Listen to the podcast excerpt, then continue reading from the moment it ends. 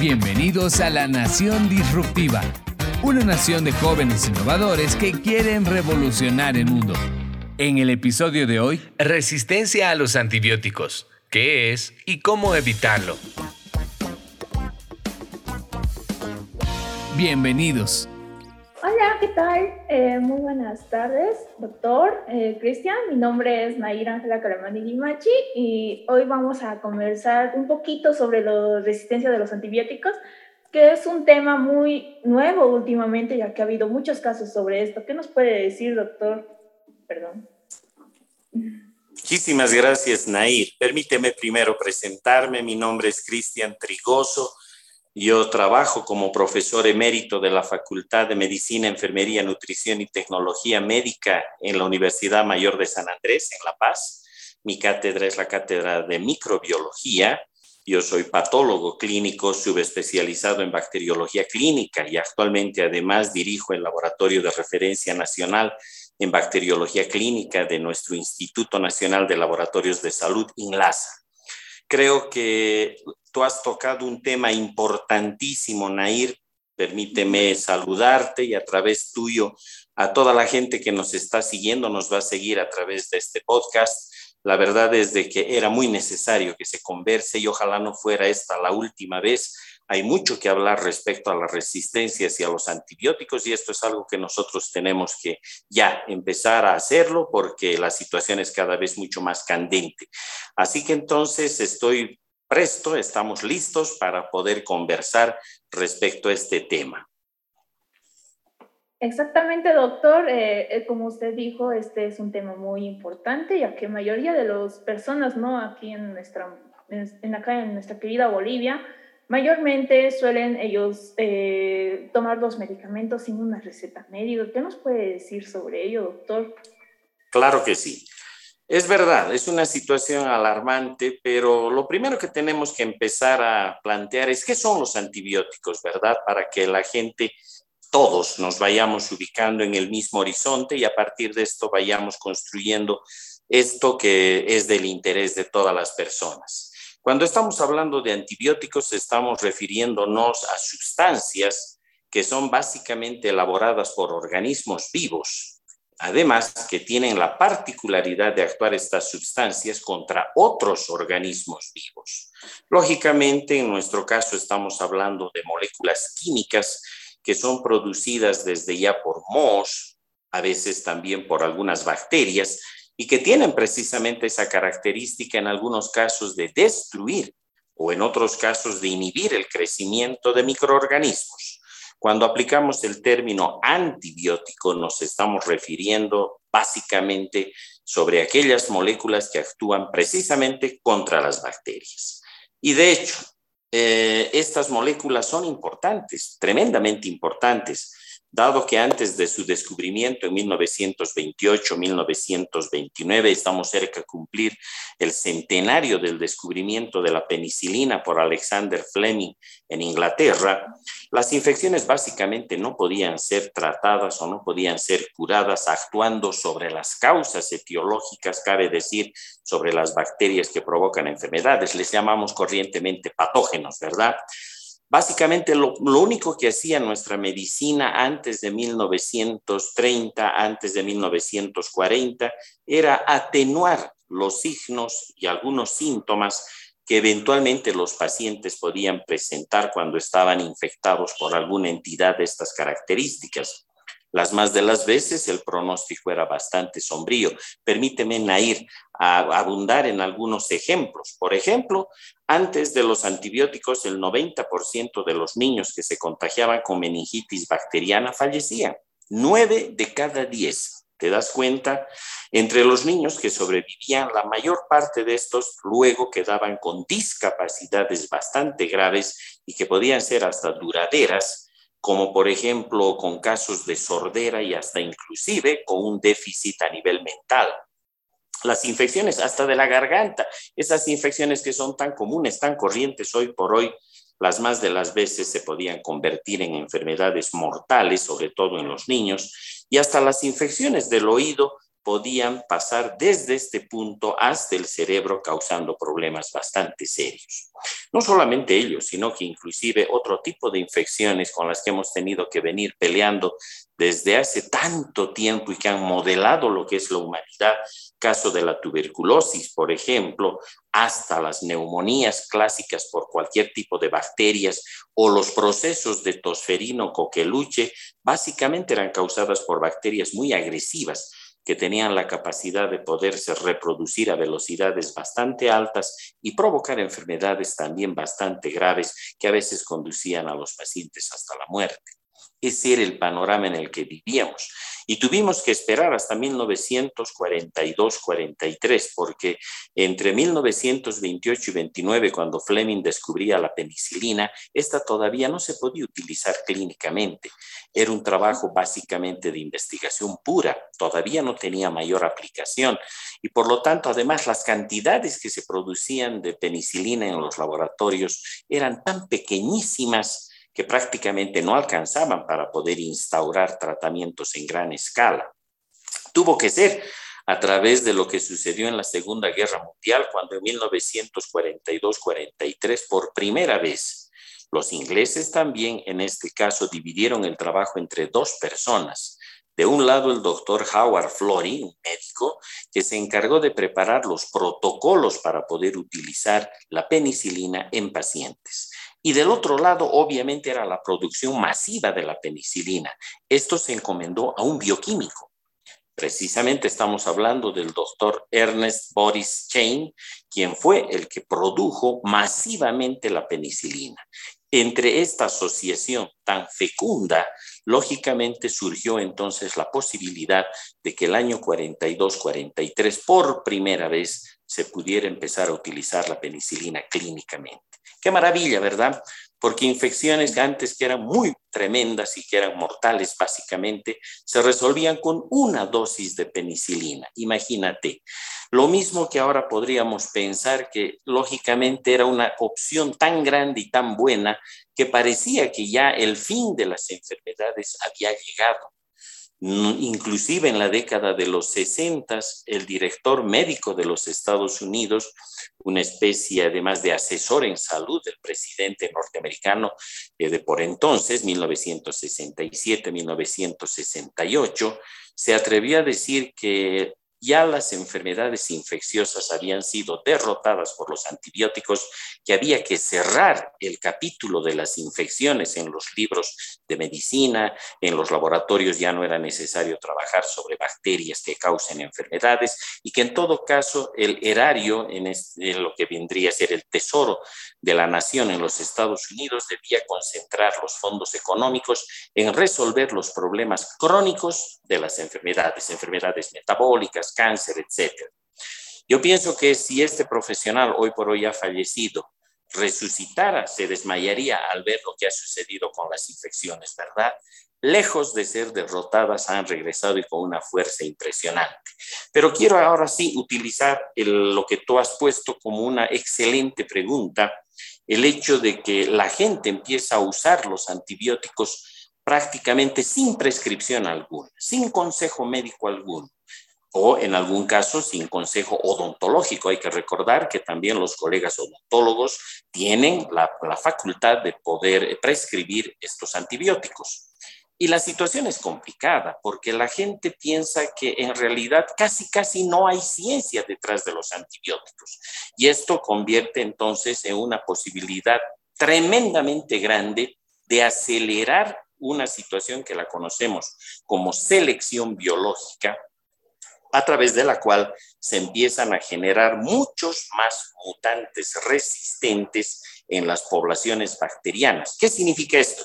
Que normalmente en el mundo de las bacterias, cada vez que se divide una bacteria, alcanza la posibilidad de que parte de su descendencia pueda modificar su material genético. Esto se le llama hoy por hoy tasas de mutación, que no las vamos a analizar a profundidad, no es el contexto. La idea es de que todos podamos estar exactamente en el mismo punto de lo que estamos hablando.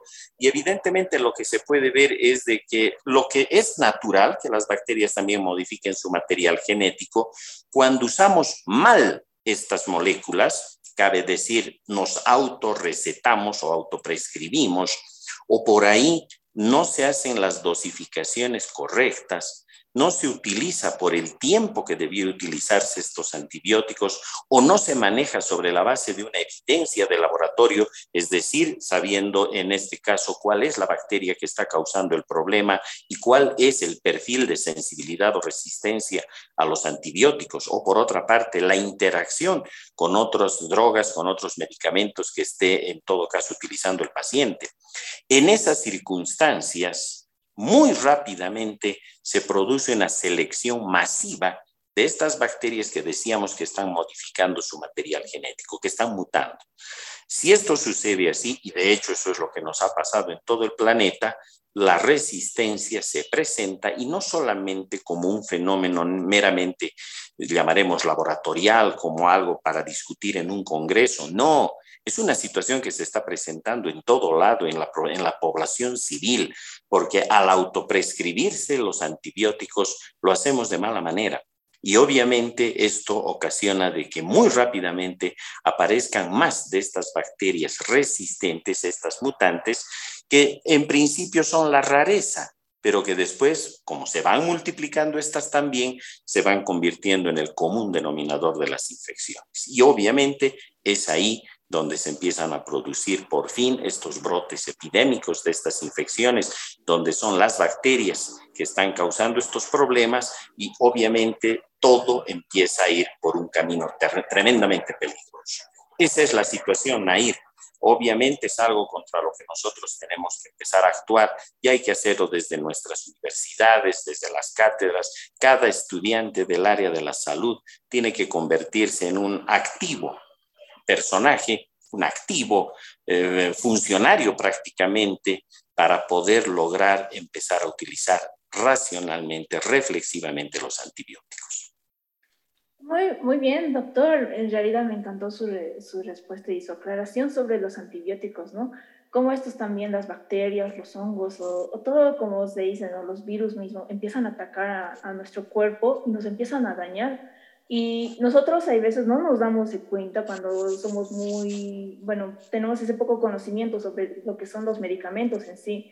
Mayoría de las personas, bueno, al menos en nuestro, en acá, en, el Alto o en La Paz, ¿no? Como se dice, eh, no tienen ese conocimiento de, de, cómo el medicamento nos está actuando, cómo está haciendo la acción, en qué exactamente está actuando, porque hay personas ah, que cabe recalcar que suelen tomar eh, medicamentos eh, prescribidos de otra persona, o sea, digamos, de, que le han prescrito a su tío, a su tía, y ellos empiezan a tomar pensando o teniendo como, eso me va a hacer bien, eso me va a tener un buen efecto sobre mi cuerpo, ¿no?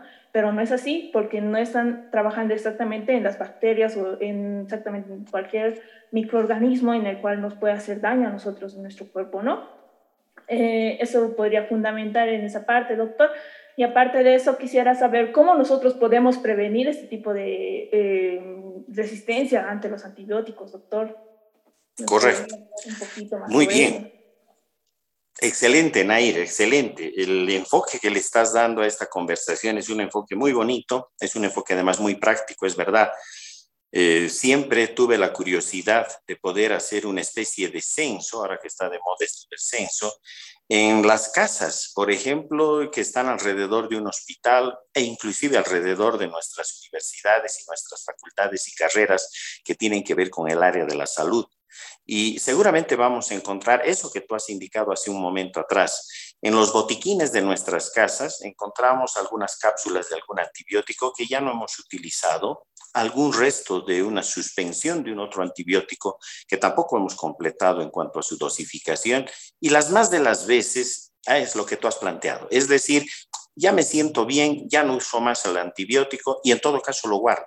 Y la pregunta siempre es, ¿y por qué? ¿Para qué? Y la respuesta es la misma. Es para que si en otra oportunidad me enfermo ya tengo el antibiótico o, como tú decías, si es que algún familiar mío cercano se enferma, ya tenemos el antibiótico a la mano. Ese es un problema grande, ¿verdad? Ese es un error mayúsculo, al que se suma un otro error en el que la población a veces cae, y es el hecho de pensar de que uno es el que hace la resistencia hacia los antibióticos. Hay gente que dice, pero si yo nunca he usado este antibiótico, ¿por qué soy resistente a estos antibióticos y yo jamás los he utilizado, por ejemplo, en estas circunstancias? Y obviamente ahí tenemos que ser muy claros en los conceptos y enseñar a nuestra población que no es que uno se hace resistente a los antibióticos, son las bacterias que nos provocan las infecciones las que se seleccionan, el antibiótico lo único que hace es seleccionar a esos mutantes que han alcanzado la resistencia y obviamente estamos diciendo que cuanto más utilizamos estas moléculas de manera equivocada, pues obviamente abrimos más la probabilidad de que estos mutantes sean los que terminen causando enfermedades mucho más graves. Así que ahí tenemos un campo de trabajo bastante grande, ¿no es cierto?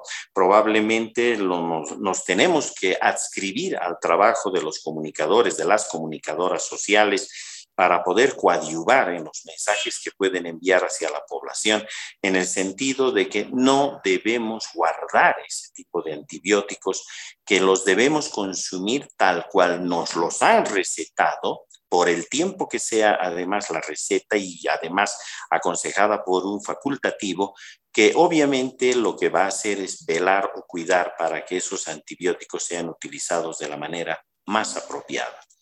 Pero en la segunda parte de lo que tú has planteado, que también es muy interesante, en realidad tendríamos que partir por definir qué es la resistencia, ¿verdad?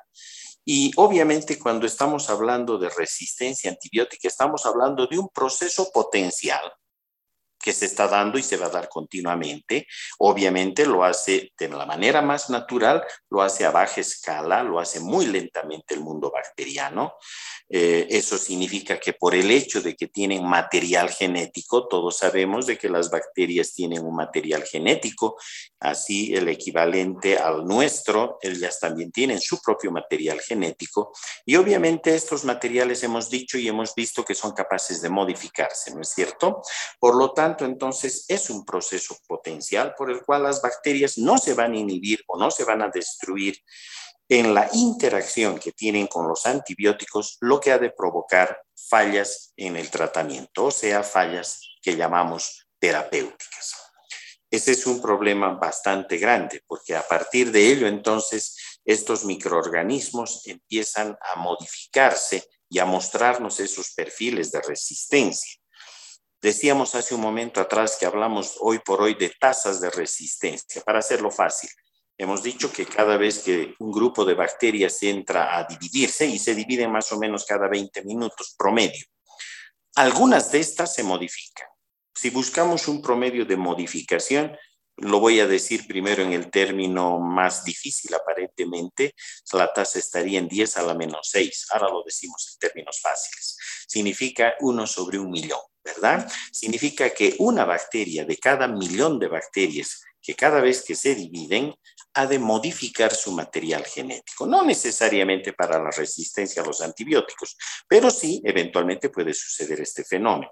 Imagínense entonces a partir de esto, qué sencillo es que los antibióticos mal utilizados puedan ir seleccionando a esos mutantes de los que hablábamos hace un momento atrás. Pero además tú has hecho una consulta que me parece clave. ¿Qué hacemos para poder por lo menos contener algo, ganar tiempo en relación a los antibióticos y tratar de evadir hasta donde alcancemos la probabilidad de la resistencia hacia las drogas? Es que en realidad estamos en una situación difícil, Nair. La Organización Mundial de la Salud ha llevado adelante un estudio que ha resultado impactante porque ha planteado que para el año 2050, cabe decir dentro de 28 años, a todos nos va a tocar vivir esta realidad y a ustedes más que a nadie. Ustedes son jóvenes personas, eh, jóvenes estudiantes y jóvenes profesionales que van a tener que enfrentar este mundo complicado porque para el 2050 en el mundo va a haber más muertes relacionadas con superbacterias, que así les llamamos ahora, resistentes, que inclusive por cáncer. De hecho, la Organización Mundial de la Salud estima que para ese ya no tan lejano 2050, la resistencia a los antibióticos ha de ser la principal causa de muerte en nuestro planeta. Imagínate, si nosotros vemos los números de la Organización Mundial de la Salud, más o menos 10 millones de personas van a morir el año 2050 en el planeta a consecuencia de infecciones en las cuales los antibióticos ya no funcionarán. Si miramos la proyección en cuanto a cáncer, para el año 2050 vamos a tener ese año alrededor de 8.2 millones de muertos en el mundo por cáncer. Si nosotros miramos la diabetes, vamos a tener casi un millón y medio de muertos en el planeta por diabetes. Si nosotros miramos inclusive los accidentes de tráfico en, automóviles, etcétera, casi un millón y medio de personas va a fallecer a consecuencia de estos accidentes. Regreso al primer dato a consecuencia de infecciones en las cuales los antibióticos ya no van a funcionar, vamos a tener 10 millones de muertos. La primera causa de mortalidad en el mundo para el año 2050. Esa es la realidad a la cual estamos avanzando. Y a veces cuando decimos 10 millones parece un número que puede ser muy grande, mediano, chico. Tú sabías que el cerebro humano no está precisamente capacitado como para poder captar números grandes. De ahí que cuando nos ponen números excesivamente grandes nos perdemos en esa especie de matemática, ¿verdad? En cambio, lo que sí el cerebro actúa muy bien es en los fenómenos de comparación. Por lo tanto, si ahora utilizo un dato de comparación, significa que el año 2050, cada tres segundos, una persona va a morir en el planeta a consecuencia de una infección en la cual los antibióticos, las moléculas llamadas antibióticos, ya no van a cumplir su función. Esa es la situación, Nair. Pero completaremos con lo que tú has indicado, ¿qué podemos hacer al respecto? Eh, le podemos llamar qué podemos hacer y qué no debemos hacer, ¿no es cierto? ¿Qué podríamos hacer? Por ejemplo, desde el punto de vista facultativo, es decir, médicos o odontólogos, actuar en principio éticamente para prescribir estas moléculas. A veces hay propaganda comercial que puede intoxicar lo que estamos haciendo. A veces no lo hacen desde ya todas las empresas. Algunas empresas ofrecen algunos premios si es que uno receta más algún determinado tipo de antibiótico. Eso no es actuar éticamente, ¿verdad? Entonces, ese es un primer asunto que debemos asumir. Y junto a la, la parte conciencial, porque es la parte ética, tenemos que armarnos con toda la ciencia que existe alrededor de los antibióticos. Hay que preparar planes de contingencia a nivel nacional y ese es un compromiso que menos mal hoy por hoy está en marcha. Eso es algo que me satisface plantearlo. Hace algunos años atrás no teníamos esto en curso. Hoy por hoy sí, se está, se está trabajando arduamente en planes de contingencia. Por otro lado, hay que vigilar los patrones de resistencia hacia los antibióticos a nivel local. Tenemos que saber en Cochabamba cuál es la resistencia que se está mostrando en diferentes bacterias y en diferentes infecciones y en cada hospital. Lo mismo que en La Paz, lo mismo que en Oruro, lo mismo que en Santa Cruz. Hoy por hoy tenemos un mapeo de todo el país gracias a los laboratorios de bacteriología o de microbiología de diferentes hospitales de todo el país. Y Bolivia tiene esos números, pero no, es, no son suficientes. Esto tiene que hacerse en mayor escala aún. Hay que darle continuidad a esto. Pero lo más importante, nuestros equipos clínico-quirúrgicos, nuestros odontólogos, tienen que utilizar esa información. A veces me da pena porque cuando revisamos artículos o trabajos publicados en el país, observamos en su bibliografía que echan mano a los artículos que se han publicado en el exterior, en este caso con los números de la resistencia fuera de Bolivia y no echan mano a la información que tiene Bolivia en el Ministerio de Salud y Deportes no le echan mano a la información que sus hospitales están generando a través de sus laboratorios de bacteriología o de microbiología. No le echan mano a la información que continuamente está sacando y de la que se está cada vez promocionando más en cuanto a salud a través del Viceministerio de Vigilancia Epidemiológica, Promoción de la Salud y Medicina Tradicional, que depende del Ministerio de Salud y Deportes también. Por otra parte, la información tiene que ser de calidad, ¿no es cierto? Eso significa que tenemos que trabajar en redes temáticas y lo estamos haciendo precisamente para poder controlar esto. Y finalmente, es, hay que entrar a lo que no tenemos que hacer. Lo que no tenemos que hacer es, eh, obviamente, prescribir irreflexivamente estos antibióticos. Y eso involucra a todos, absolutamente a todos, tanto a la población civil como también a los facultativos en el área de la salud. Una vez más, hay que utilizar toda la ciencia que está detrás de esto. Hay que proporcionar la información suficiente cada vez que atendemos a un paciente. A veces ni siquiera le decimos qué antibiótico va a utilizar o no le decimos o no le mostramos el panorama si es que dejara de utilizar el antibiótico, si cortara la dosificación, etcétera, etcétera. Eso no, hay que darle toda la información. Un paciente informado es un paciente que con seguridad va a hacer bien las cosas, ¿no es cierto? Hay que, además, hay que empezar a trabajar ya no solamente desde el punto de vista de la salud humana, sino tenemos que mirar esto integralmente. Tiene que ver la parte de la salud a nivel agropecuario también, porque lamentablemente en muchas de nuestras granjas se utilizan los antibióticos en la dieta de los animales como factores de crecimiento. Y eso es un peligro enorme porque están aumentando más la selección de mutantes resistentes o inclusive hay pesticidas que están asociados con antibióticos con los cuales se rocían los sembradíos en Bolivia, lo que obviamente nos coloca otra vez en una situación difícil. Eh, imagínate, Nair, del 40 al 60% de los antibióticos consumidos una vez que son eliminados, sobre todo por la vía urinaria, todavía mantienen su potencia biológica, es decir, todavía son antibióticos.